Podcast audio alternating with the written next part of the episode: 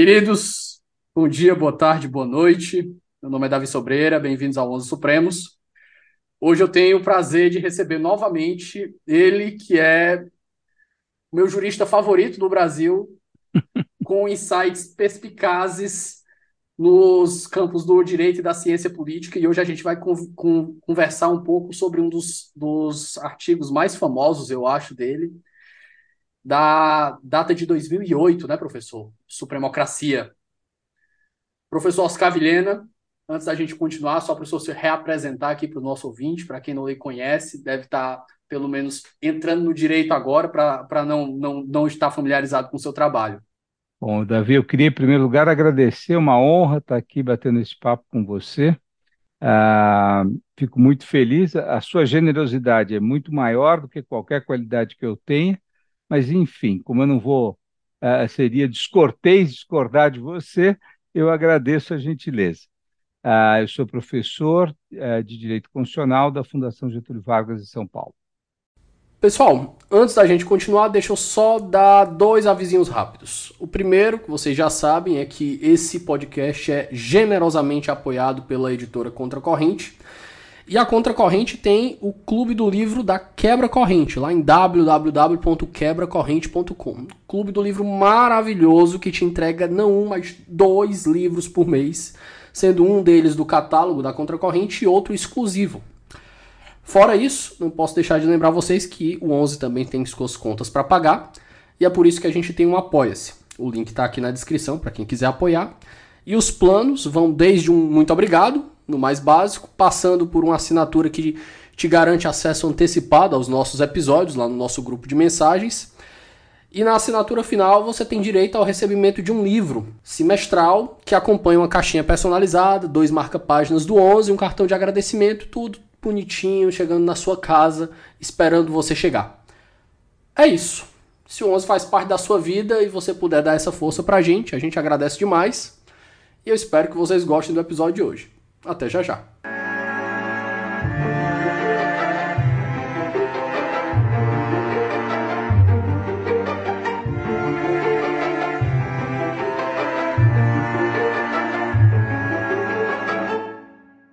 Professor, dando um pontapé inicial aqui para a nossa conversa, é, eu acho que o primeiro, primeiro ponto que a gente tem que conversar é contextualizar a ascensão das cortes e esse papel que elas ganharam pelo mundo, a força que elas ganharam pelo mundo no pós-guerra, e depois, particularmente, como isso se deu do processo constituinte no Brasil, o que, que fez elas terem o destaque que elas têm hoje, em razão do processo das escolhas institucionais do Constituinte de 88.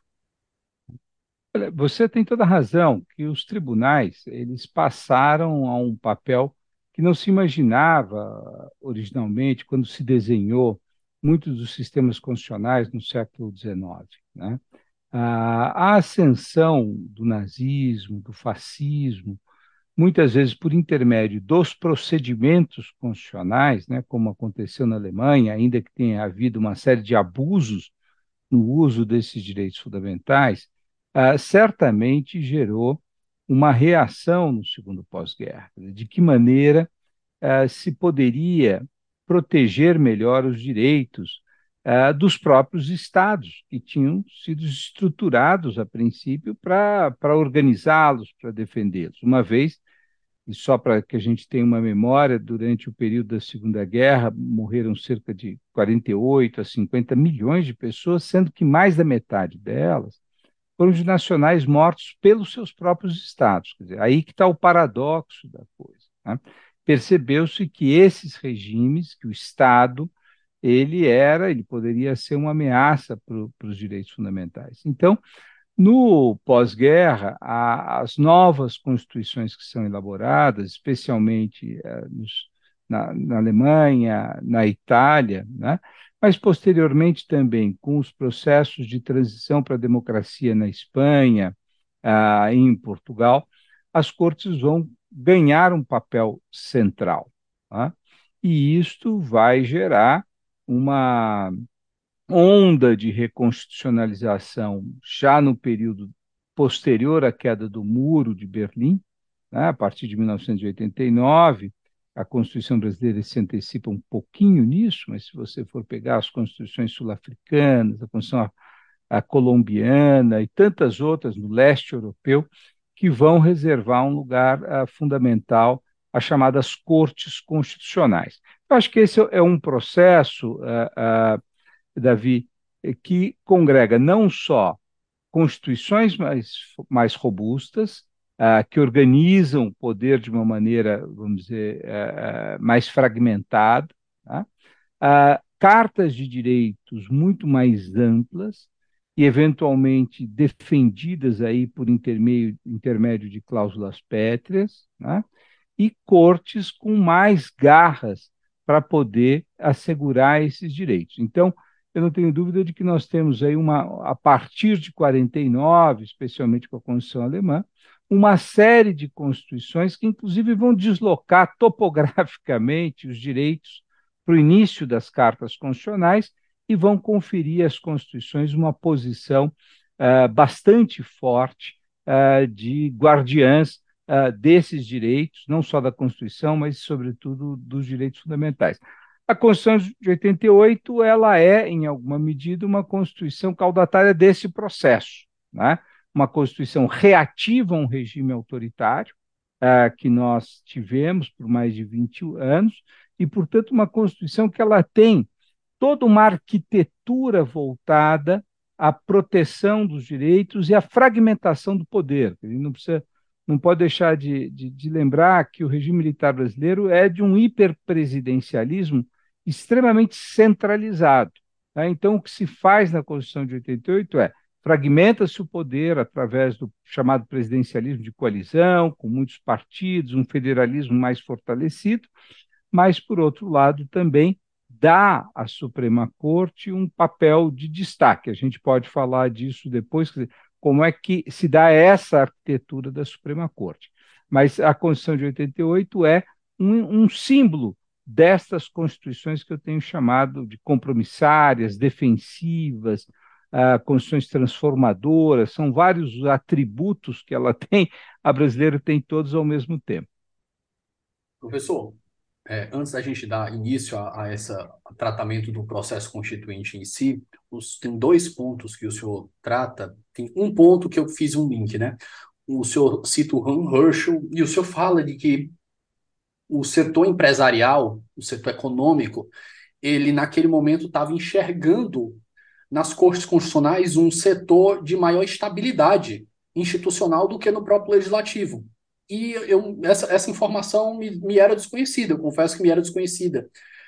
E o, a conexão que eu fiz foi com o ponto anterior que o senhor falou, né? Quando a gente tem essa. Eu acho que quem descreve bem isso é o, o final do professor Paulo Bonavides, que ele diz que há, depois no pós-guerra, uma gravitação do centro jurídico das constituições que passam de trabalhar só na separação de poderes e vão gravitar em torno da efetivação dos direitos fundamentais.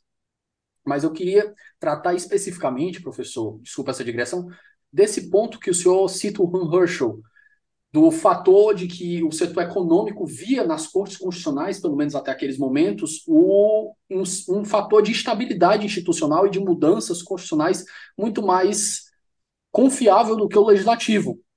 Olha, isso, eh, sem dúvida nenhuma, isso vai acontecer a partir da ter chamada terceira onda de, de redemocratização, ou seja, a partir do período da queda do Muro de Berlim e da redemocratização na América Latina, sobretudo, mas também na África. Ou seja, você já estava falando de uma democracia de massas ah, com muitos partidos e com em países com uma tradição populista forte, com uma tradição de intervenção uh, forte do Estado na economia. Né?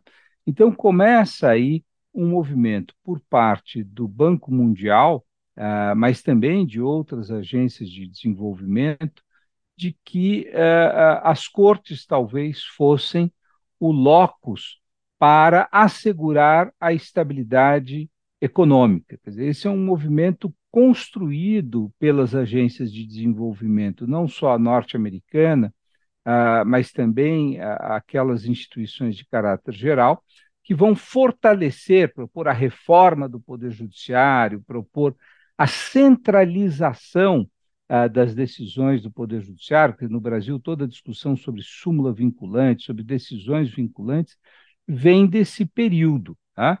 Ah, e havia uma percepção de que, se você colocasse os direitos à propriedade, os direitos ah, de natureza contratual na Constituição, e fortalecesse as constituições, as cortes constitucionais, elas seriam guardiãs do modelo econômico que se propunha a partir do consenso de Washington. Né? Então, isso é um modelo que vai sim impactar.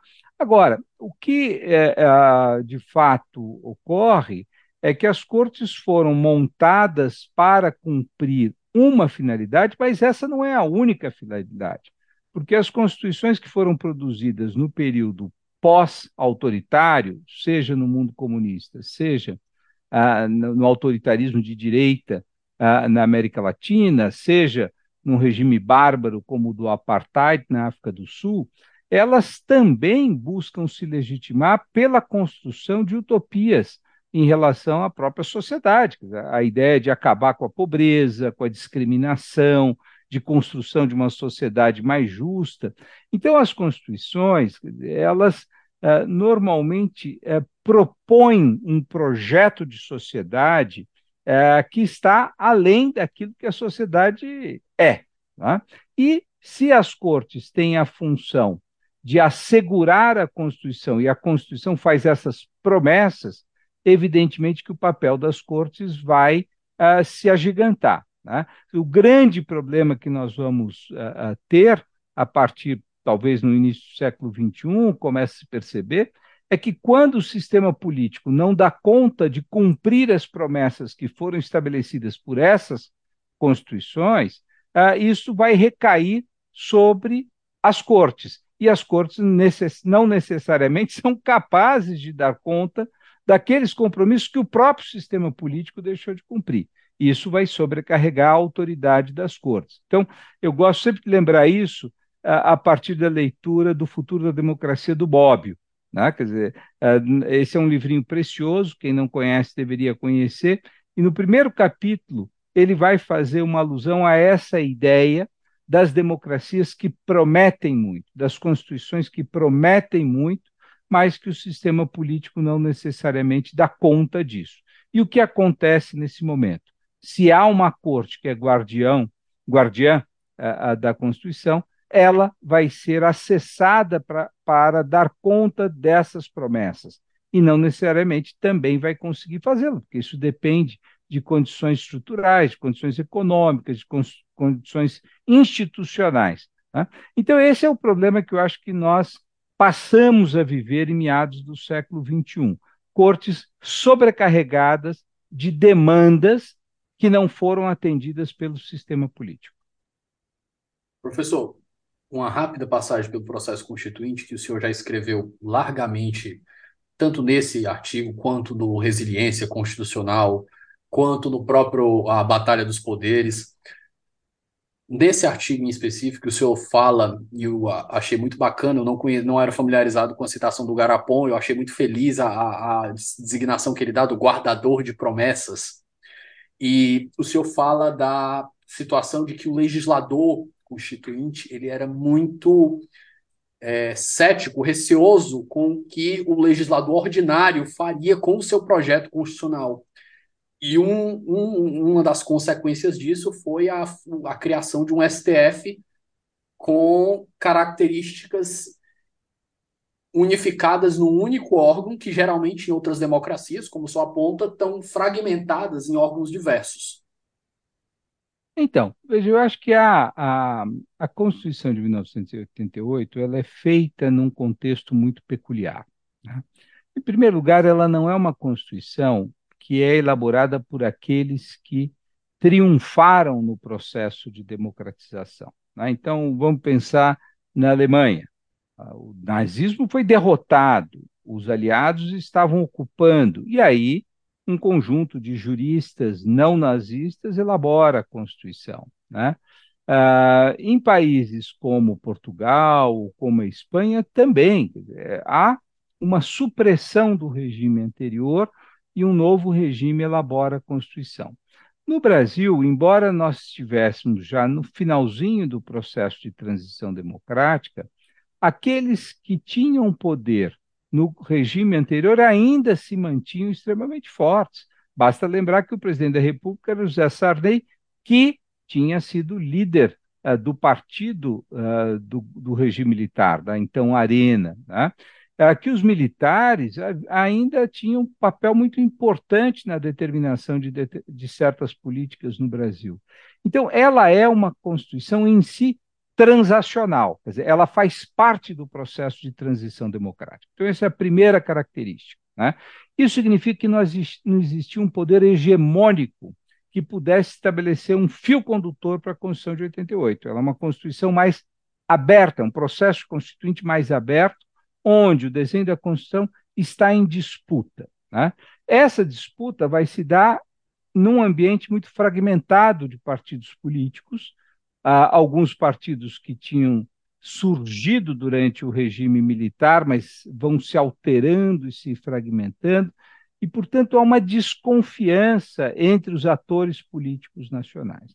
O terceiro critério, que, ao meu ver, é muito importante, é o fato de que não há um pré-projeto delimitado, né? Quer dizer, diferente de constituições que muitas vezes foram submetidas a quase que a um processo só de chancela congressual, porque uma equipe técnica elaborou essa Constituição. Se você pegar até a história das constituições brasileiras, todas elas, tanto as autoritárias quanto as, as, vamos dizer, mais liberais, elas foram feitas por um conjunto pequeno de pessoas e depois submetidas a algum tipo de apreciação. Não, a de 88 é diferente. Chega-se no dia do início do processo constituinte, nós não temos um, um fio condutor. Nós tínhamos o, o, o, projeto Arinos, que tinha uma certa relevância, mas não tínhamos nenhum regimento interno.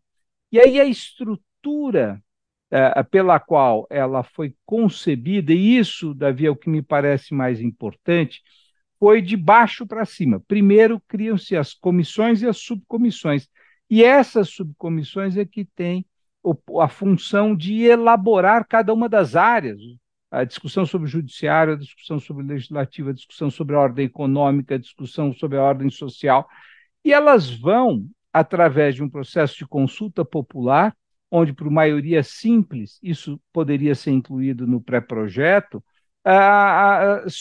vamos dizer, sugando da sociedade todos aqueles interesses, todas aquelas expectativas que as pessoas tinham. Então, ela, ela se torna uma condição, uma constituição, um projeto de constituição muito grande, né?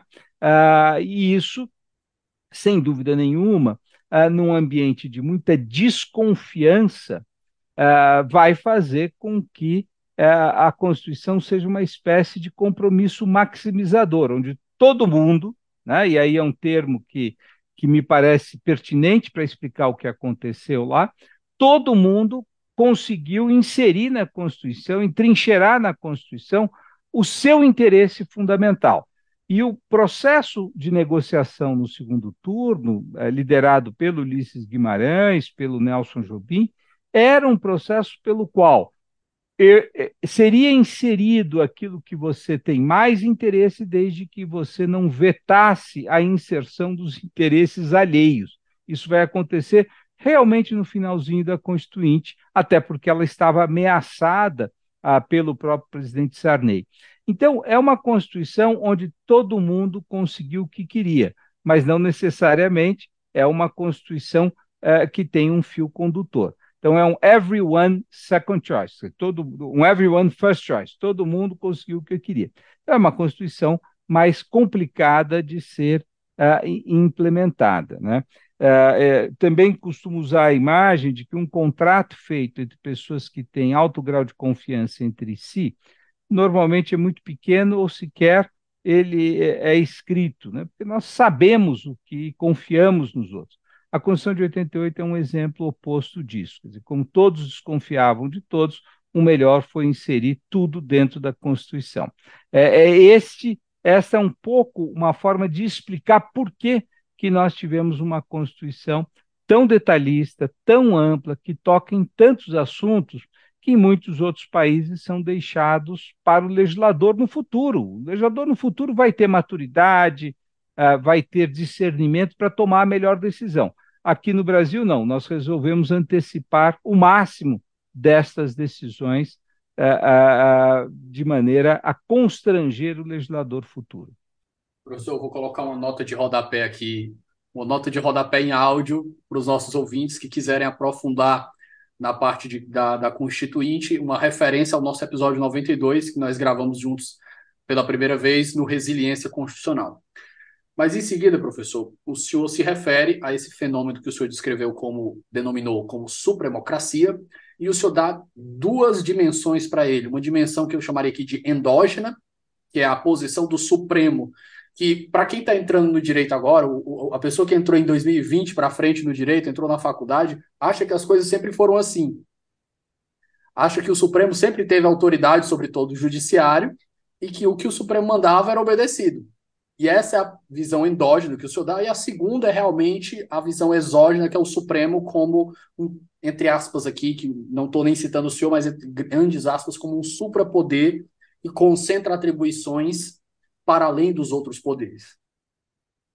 Então, uh, veja, é importante a gente uh, notar, Davi, o, o seguinte: o, o, o, Supremo ele é um órgão que tem uma longevidade muito grande. Nós tínhamos uma Suprema Corte no Império, que depois virou o Supremo tal como nós conhecemos hoje na República. Né? Então, é um órgão mais do que centenário ele sofreu alguns achaques aí uh, no período Vargas e no período militar, com a cassação de, de, de, certos ministros, mas ele é um órgão que jamais foi fechado, por exemplo, como o Congresso, que foi fechado várias vezes, ele não sofreu interrupção, né? então ele tem uma certa estabilidade. E quando a, a, a, Constituição estava sendo elaborada e se percebia que esse processo constituinte, um pouco como está acontecendo no Chile agora, ele gerava muito insegurança sobre o futuro, afinal, como será esse futuro com uma Constituição tão novidadeira, vamos dizer assim, uh, e que traz uh, questões muito uh, de valores, questões econômicas tão contundentes. Então, percebeu-se a necessidade de dar algum tipo de estabilização no sistema e o Supremo foi visto como alguém que poderia ser o repositário dessa tentativa de estabilizar o sistema. Né? Daí que pegaram, quer dizer, a própria ideia de criar uma corte constitucional nova, com novos ministros, foi afastada. O projeto original do Afonso Arinos, isso é a pena do, do, do, do professor eh, Zé Afonso está impressa, né? quer dizer, foi ele que concebeu a ideia de formar uma corte constitucional no modelo europeu aqui no Brasil, foi deixada de lado. E essa responsabilidade foi dada ao Supremo. Então, o Supremo, que já era uma corte de últimos recursos, passou a também ser uma corte constitucional, com poderes uma Suprema de Corte e uma Corte Constitucional. Uma, uma Suprema Corte e uma Corte Constitucional. Suprema Corte, porque ela analisa os recursos dos outros tribunais, uma Corte Constitucional, porque ela diretamente, a pedido dos partidos políticos, das associações, a gente vai ver isso depois, ele poderia, num tempo político imediato, ele poderia responder a questões constitucionais. Então, você tem esses, essas, a concentração dessas duas funções. Mas tem uma terceira função que depois se demonstrou, a partir do mensalão, extremamente relevante, que é o fato de que ela julga em primeira instância e única políticos que são ah, membros do gabinete de ministros, uh, os parlamentares. Então, ela supervisiona todo o sistema político. Não é comum isto nas democracias. Agora, além de todos esses poderes, ela é facilmente acessada por um rol bastante grande de atores políticos muito potentes, que são os partidos políticos, os governadores de Estado. Tá? E, finalmente, aquilo que ela guarda tem uma extensão enorme, que é a Constituição de 1988.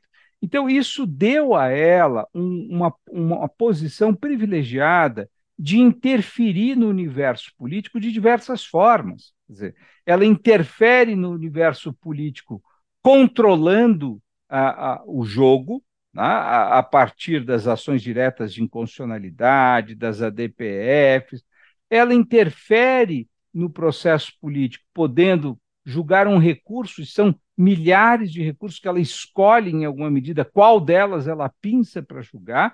Então, ela interfere na política judiciária nacional e ela também pode desestabilizar o, o jogo político na medida em que julga atores políticos muito relevantes. Então, tudo isso, ao meu ver, contribuiu para que o Supremo tivesse uh, ou passasse a ocupar um papel muito distinto em relação a cortes em outros países, talvez com poucos uh, uh, países como, como a Índia, um pouco o, o, caso da Colômbia também, onde você tem uma corte tão poderosa como no Brasil. É curioso, professor, e é outro dado que me veio nos meus estudos mais recentes. O professor Richard Albert ele fala lá pela página 200 do livro dele, daquele de emendamento constitucional, que uma corte só é suprema, de verdade, ela só alcança o status de suprema quando ela é capaz, isso na opinião dele, de invalidar emendas constitucionais. E pelo mundo, ele cita o Brasil e a Índia com esse poder. E se você for procurar em outras democracias, e eu, eu acho, inclusive, é, pelo status que toda a gente carregou durante toda a, a graduação, a gente acha que aquilo é padrão. E quando a gente se depara com a realidade do mundo, a gente fica, meu Deus, como é que um país não permite invalidar uma emenda? E se a emenda desfigurar a Constituição?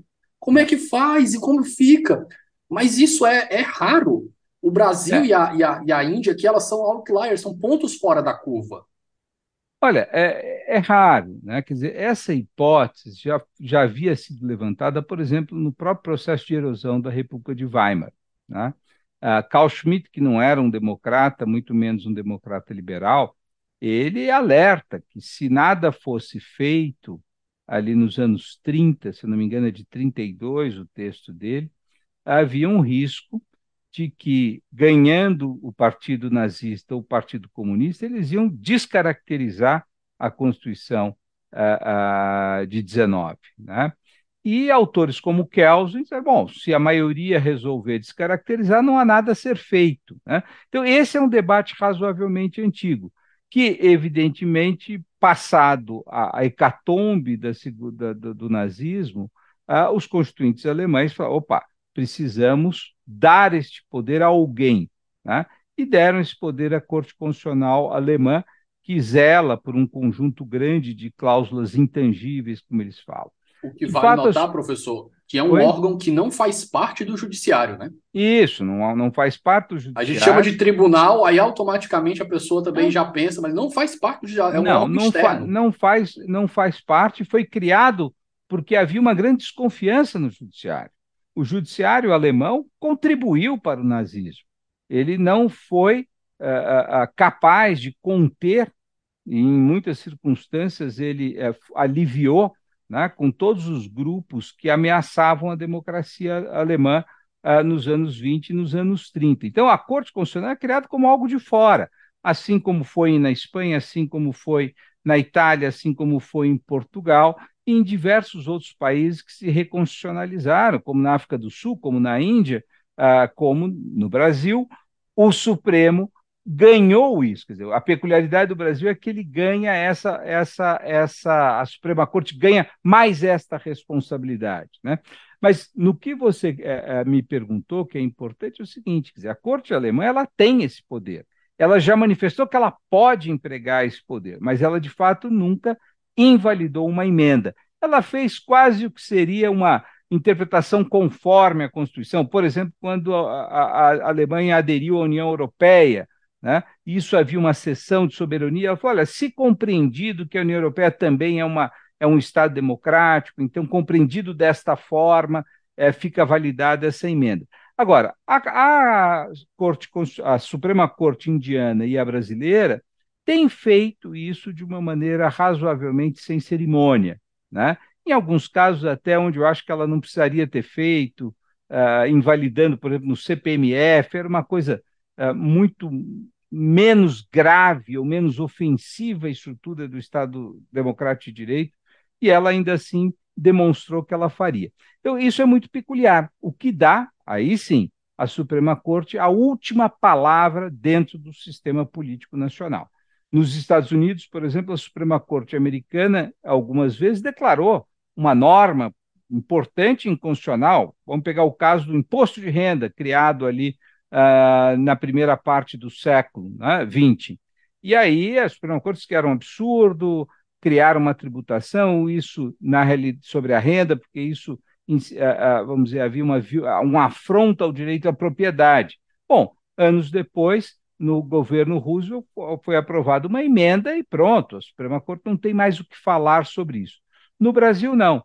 A Suprema Corte poderia invalidar essa emenda. Então, isto é, sim, a cereja do bolo do que eu chamo de supremocracia. Quer dizer, é o poder de dar a última palavra sobre a manifestação mais majoritária que possa haver dentro do sistema político nacional. Agora, tem países, só para, desculpa, claro, alongar, tem países onde, embora não haja uma previsão expressa, isto aconteceu. Vamos pegar o caso da Colômbia, e talvez seja o mais importante, onde o presidente Uribe, querendo uma, uma terceira eleição, ele propõe a, a, um plebiscito para aprovar isso. E a Suprema Corte, a, a Corte Constitucional, colombiana declara que a realização do plebiscito seria inconstitucional. Tá? E essa declaração se dá pelo seguinte motivo: de que um terceiro mandato geraria o risco, a ameaça de uma erosão do tecido constitucional, porque, por exemplo, ele ia poder nomear a grande maioria dos membros dos tribunais, e isso geraria um risco de erosão uh, constitucional. Então, uh, eu acho que o caso da Corte Constitucional colombiana é o caso mais contundente de uma corte que se autoproclamou capaz de invalidar um processo uh, de emendamento constitucional. Espera só um momento que a gente volta já.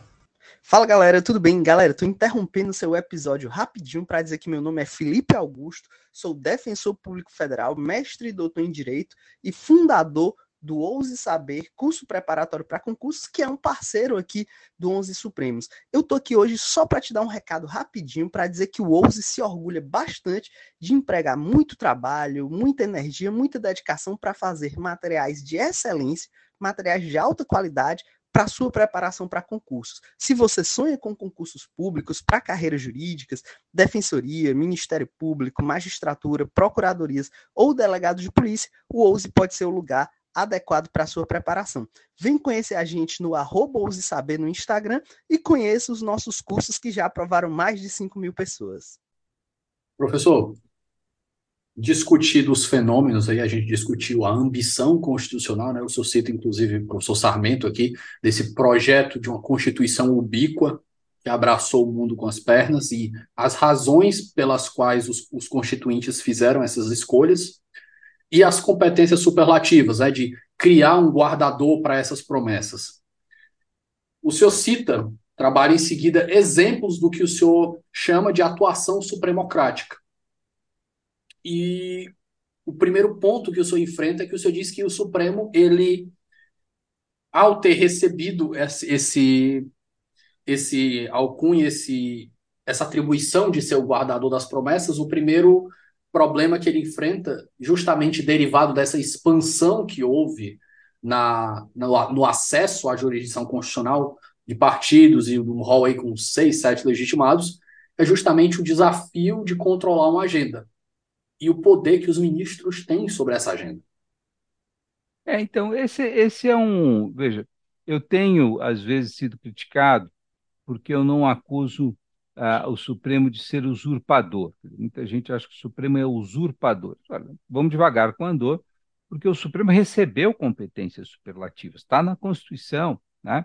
o fato de ele tomar tantas decisões sobre o sistema político, de interferir tanto, também é uma consequência de terem dado acesso ao Supremo a atores políticos muito, muito vibrantes, como os partidos políticos. Então, uh, basta você perder algo na, no plenário uh, da Câmara dos Deputados, do Senado Federal, no dia seguinte tem uma DPF, uma ADIM preparada para discutir aquele tema. Então, a politização ela foi uma consequência, a judicialização da política brasileira foi uma consequência do desenho. Até aí não há usurpação. Tá?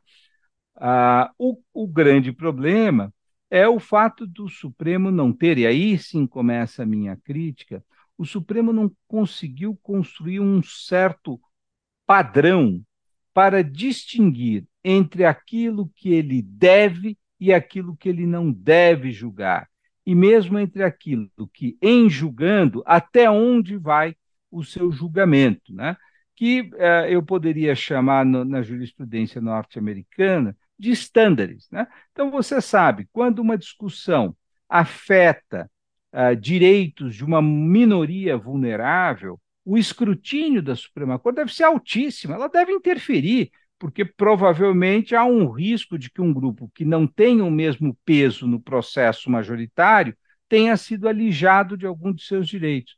Agora, quando a discussão é sobre temas neutros ou temas que dizem respeito a atores altamente poderosos. Rational basis. É, a corte não precisa ser tão intervencionista assim. Ou, quando há uma discussão de natureza alocativa de recursos, como é que a corte vai se apropriar? Né? Eu estava discutindo isso esses dias lá no Supremo Tribunal Federal. É, muitas vezes, o, o que se pede ao Supremo é que ele substitua o ator político, o decisor político. E o Supremo não pode se deixar cair nessa armadilha, até porque, se ele toma decisão política equivocada, decisão econômica equivocada. Ele arca ele não... com o ônus político também. Ele arca com ônus político, mas ele não pode ser renovado, ele não pode ser responsabilizado. Quer dizer, o presidente que toma má decisão econômica não é A eleito. falta de accountability. Né? Então não há uma accountability, não há ninguém pode tomar decisão política sem ser passível de algum tipo de de controle a posteriori. E o Supremo não tem. Lógico, se alguém agir de forma ilegal pode ser punido, mas não é esse o caso. Uma decisão equivocada do ponto de vista da política econômica não tem, não tem, não tem como controlar. Né? Então, veja, eu acho que o que faltou ao Supremo, em primeiro lugar, é, nas diversas áreas, ir criando uma jurisprudência que demarcasse qual é o pensamento da corte e quais foram as razões que a levaram a tomar decisões. Então, liberdade de expressão, você precisa organizar essa jurisprudência, precisa dizer o que, é o discurso comercial, o que é o discurso político, o que é, qual é o padrão de interferência em cada um deles. O professor assim Conrado Rubner já comentou que nesse, nesse tipo de matéria o Supremo até agora não estabeleceu estándares, até por escolha própria, para evitar vincular-se aos estándares então, que eles estão estabelecendo. É isso que, enfim, no meu texto de 2008 da Supremocracia, eu anoto né, de que, de fato, é, tem uma certa funcionalidade, não só para o Supremo, né, é, é, eu concordo com, com, com o Conrado, mas para as próprias elites brasileiras que conseguem gerar decisões que atendam seus interesses. Então, de certa forma, isso combina com a, com a, a, a, a frase magnífica uh, uh, do Sérgio Buarque de Holanda de que o, o, Estado de Direito é um mal entendido no Brasil, né? porque cada um constrói o seu direito. E o fato de nós não termos uma jurisprudência que seja capaz de dar a devida generalidade ao direito, tratando situações iguais da mesma forma, né? faz com que cada um possa perseguir uma decisão para chamar de sua para proteger os seus privilégios, os seus direitos, os seus interesses, ainda que outros na mesma situação não sejam capazes também uh, de se beneficiar dessa defesa. Eu acho que esse é um problema e isso é uma responsabilidade do próprio Supremo. Né? Pode atender aos interesses do micropoder de cada um deles, mas atende, sobretudo, os interesses de setores muito potentes da sociedade que conseguem capturar essas decisões para atender os seus uh, próprios uh, interesses.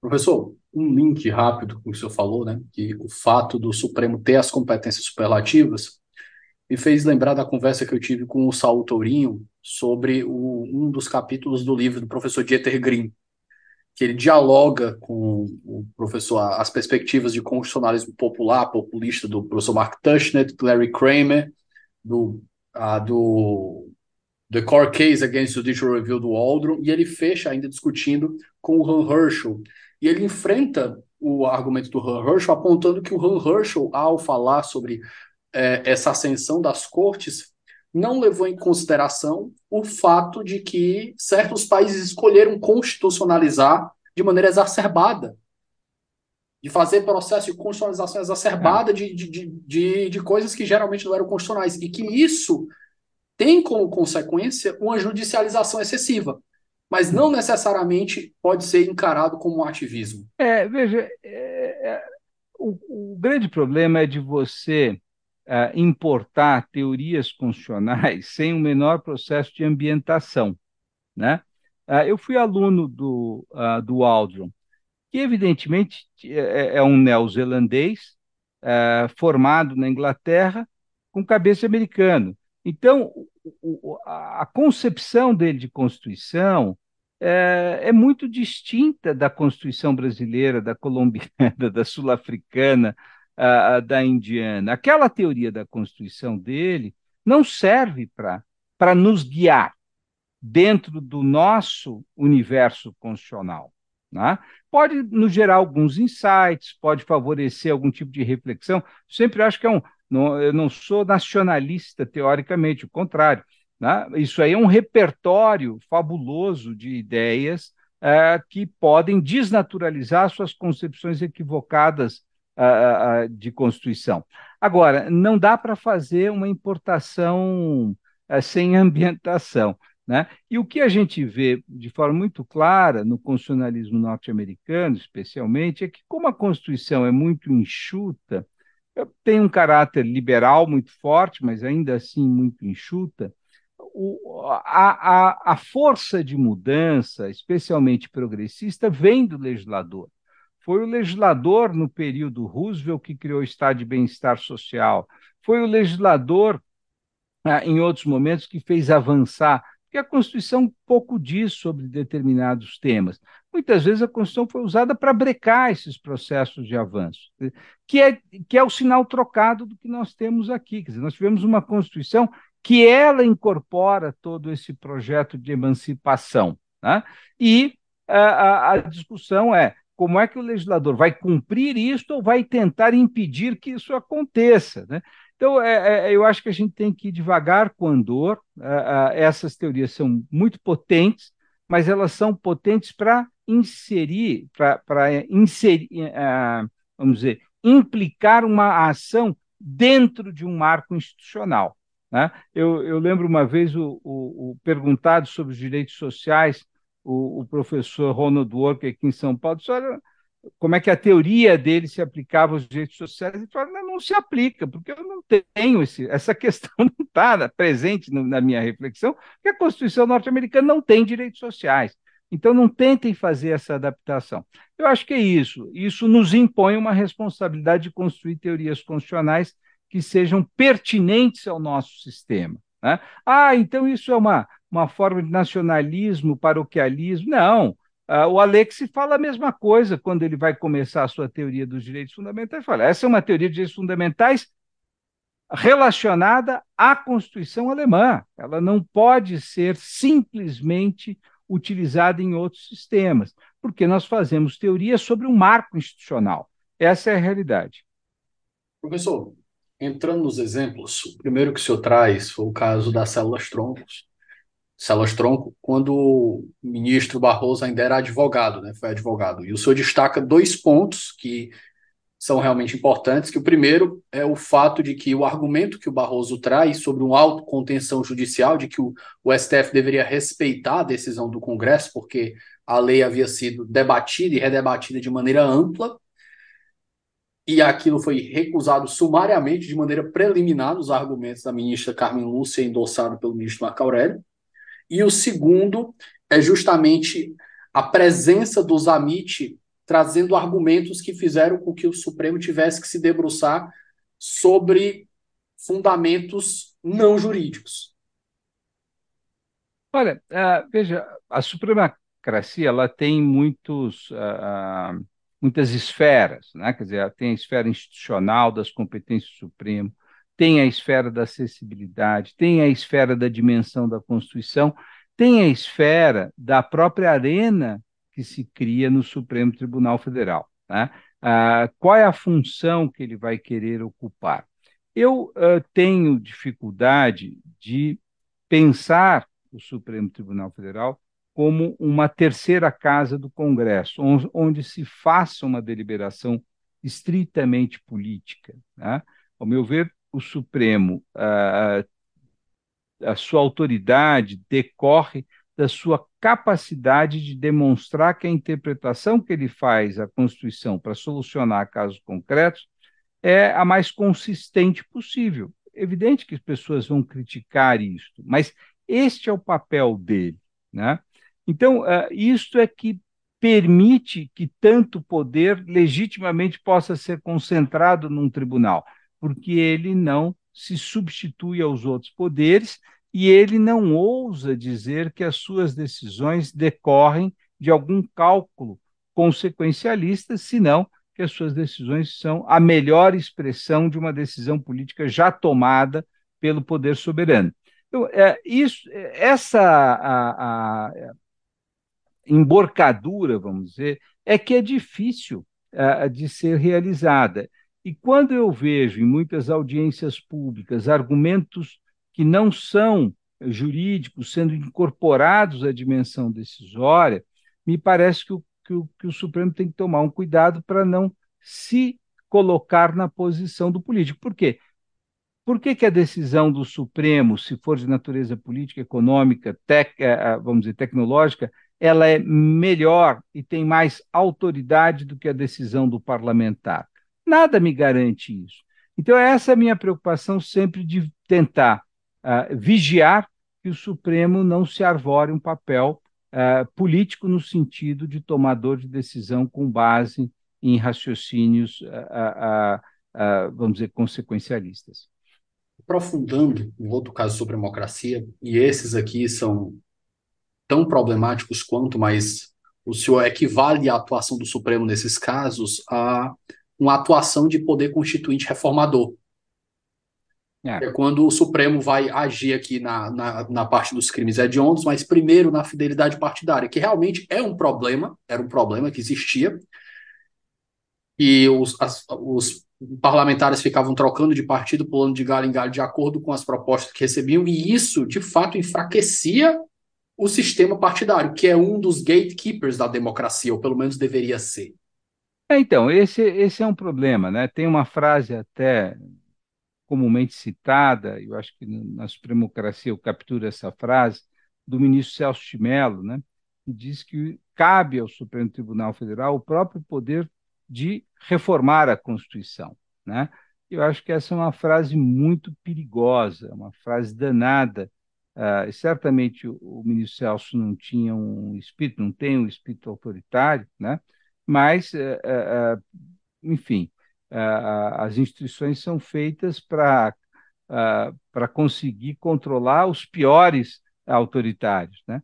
Então, não é. O Supremo não tem o poder de reformar a Constituição. É evidente que alguma cláusula muito, muito em desuso, etc., você pode expressar que essa cláusula, como aquela de encaminhar ao Senado para suspender a eficácia da lei, era desse contexto que o ministro Celso de Mello falava. Né? Então, veja, é, é me preocupa o, o Supremo a, a, fazer da letra da Constituição algo secundário. Isso sempre me, me preocupou e a, acho que estamos de acordo que quando ele faz isso, ele usurpa competência do poder uh, constituinte. Né? Agora, o que me parece, no caso da reforma política que o Supremo fez, foi tomar decisões com base em consequências que não cabia a ele mensurar. Né? Ah, e no caso, eh, especialmente das, das cláusulas de barreira, na, naquele e da infidelidade partidária, dizer, houve um longo esforço feito pelo sistema político né, de fazer uma reforma, uma reforma que entraria em vigor em 10 anos, portanto, houve um consenso entre a classe política de que aquilo poderia ser implementado, e o Supremo, de uma canetada, desorganizou o sistema político. Né? E o impacto disso foi deletério para a democracia brasileira, porque fomentou a fragmentação partidária, a, ou seja, o custo de governança foi aumentado, a, gerando a crise a, que nós fomos assistir em 2015, o impeachment da, da, da presidente Dilma. Então, eu acho que o Supremo teria que ter um pouco mais de clareza né, de que ele entra quando há uma afronta grave. Agora, quando há uma negociação política voltada a redimensionar uh, uh, o modo como a democracia, para qualificar o modo como a democracia vem sendo exercida, o Supremo deveria ser mais cauteloso. Professor, se o me permite, eu acho que provavelmente esse tema já deve ter batido na sua cabeça com exemplos atuais do que o senhor encararia como supremocracia.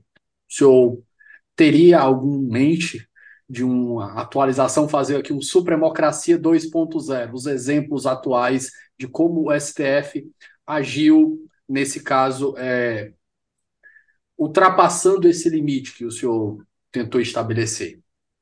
Um limite aí que a gente chamaria de bom senso. Tá. Veja, bom senso é aquela qualidade que ninguém acha que. ninguém briga, porque todo mundo acha que recebeu a maior dose. Né? Veja, então é um, é um atributo é, é, um pouco perigoso. Eu acho que nós tivemos no, nos últimos quatro anos não uma, uma, uma, uma supremocracia deletéria. Né?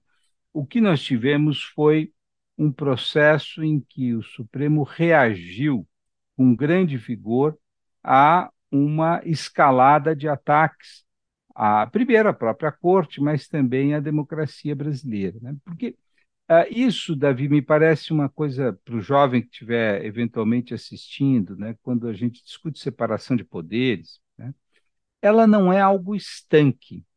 Tá? A separação de, de, toda a relação de poder, aliás, ela é relacional. Né? E na medida em que um se comporta de uma determinada maneira, o outro muda o seu comportamento. Né?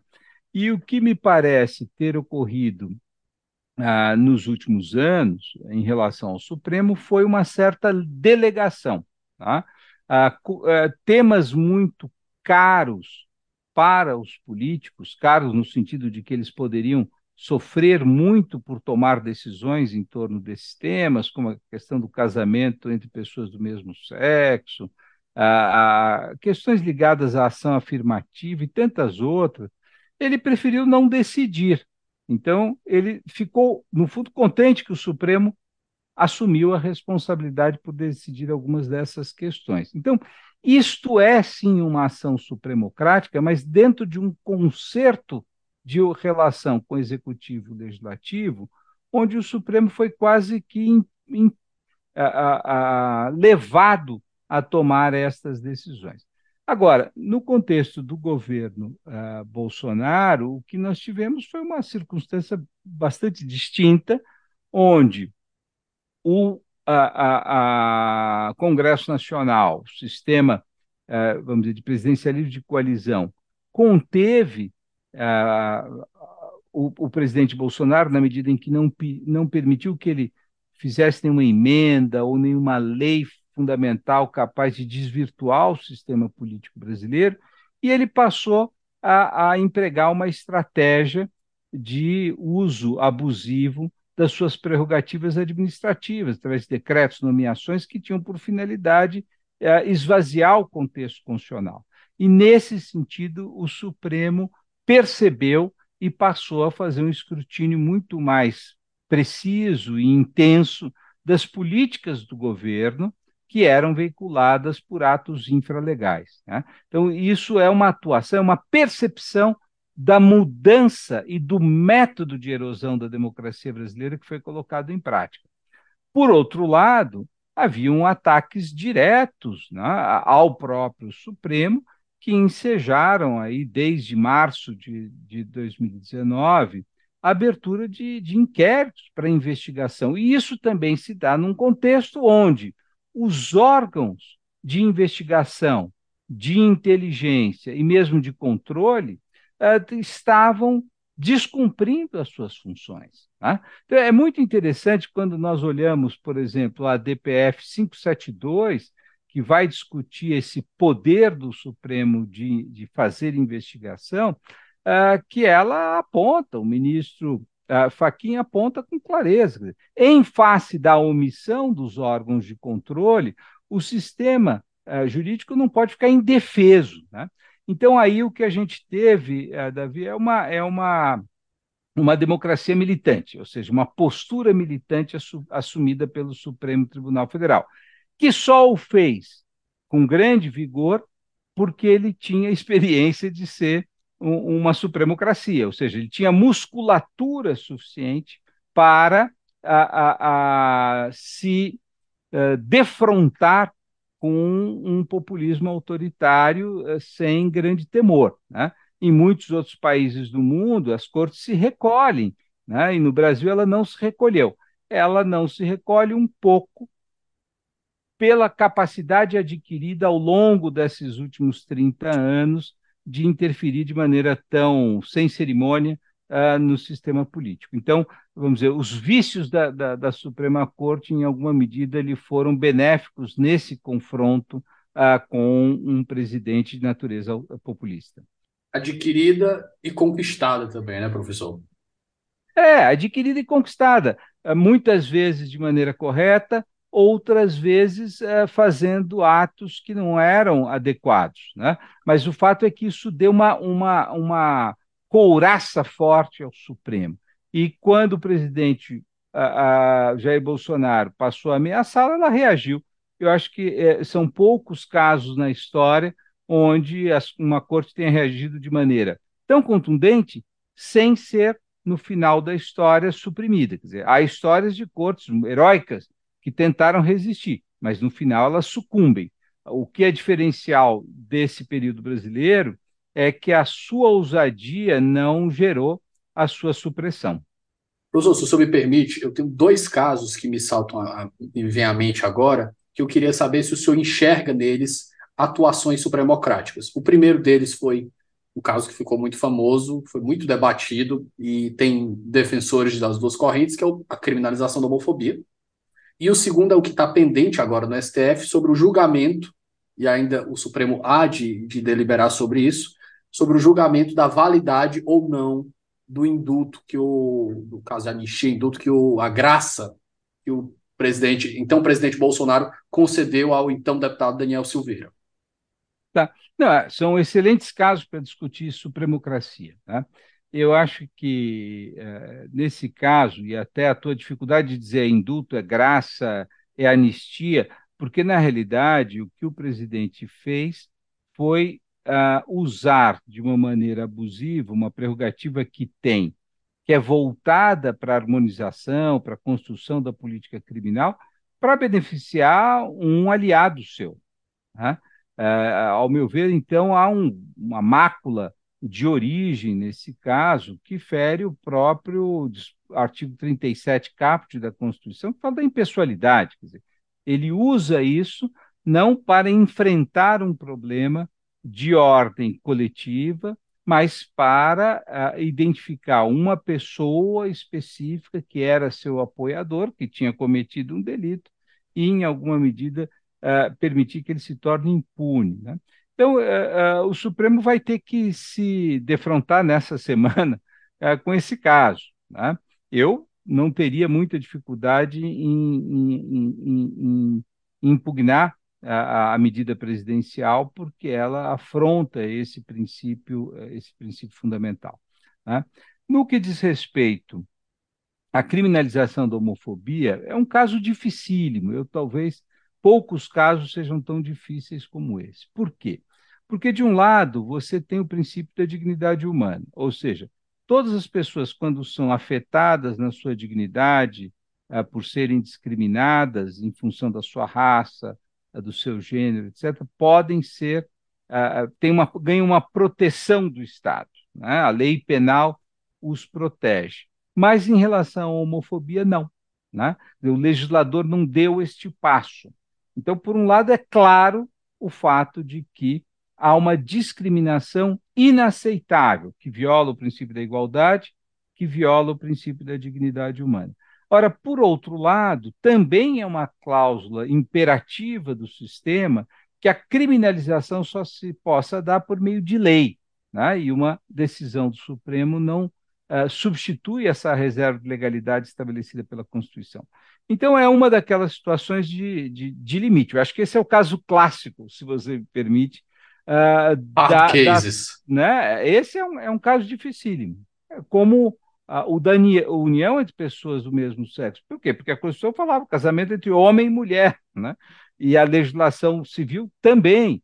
Então, o Supremo teve que dizer: olha, a Constituição ela estabelece isso, sem dúvida nenhuma, mas ela também estabelece que todas as pessoas são merecedoras de igual respeito e consideração pela conjugação do direito à igualdade e o direito à dignidade humana. Logo, eu tenho que tomar uma decisão aqui, que o faço, uma vez que o legislador uh, se omitiu em tomar essa decisão. Eu acho que o importante desses casos é que em ambos há uma omissão, há um descumprimento de uma obrigação por parte do legislador de enfrentar e dar o tratamento igualitário a todos os setores da sociedade. E o Supremo o que faz é assegurar por equiparação esse tratamento igualitário. Né? Então, você poderia dizer que ele não criminalizou, ele estendeu a criminalização para um setor que, que se encontrava desprotegido. Então, acho que é um caso clássico de supremocracia, né? e um caso onde o Supremo agiu corretamente na medida em que o legislador democrático foi impotente em cumprir a sua obrigação o senhor cita, é, citou o caso do, do, casamento entre pessoas do mesmo sexo, que eu acho que foi uma decisão acertada. E o que me vem à mente é um argumento que, pelo menos, eu achei um argumento substantivo. Eu acho que ele é digno de nota e de ser enfrentado, que ao mesmo tempo que a Constituição estabelece o princípio da igualdade, o poder constituinte originário é o único que é dotado de capacidade de excetuar as próprias normas. Ele é o único que é capaz de criar exceções e discriminações dentro do texto constitucional, e assim o fez. E ainda assim o Supremo enfrentou. Sim, sim, eu acho que esse é, é por isso que eu digo que esse, é, esses são os casos mais difíceis, né? Porque a, a Constituição ela tem contradições. Essa, essa, como qualquer outra Constituição, tem contradições. Tá? E essas contradições elas podem ser resolvidas no plano da interpretação. Né? Agora, isto significa, em alguma medida, é, que você vai ter que superar aquela velha a, a, ideia né, de que a Constituição, da, do marco da teoria constitucional, de que a Constituição ela é um bloco e que não há contradição, há sempre uma, uma excepcionalidade a, uma, a um determinada cláusula. Ao que eu contraponho uma teoria de que há uma hierarquia dentro da Constituição. Né?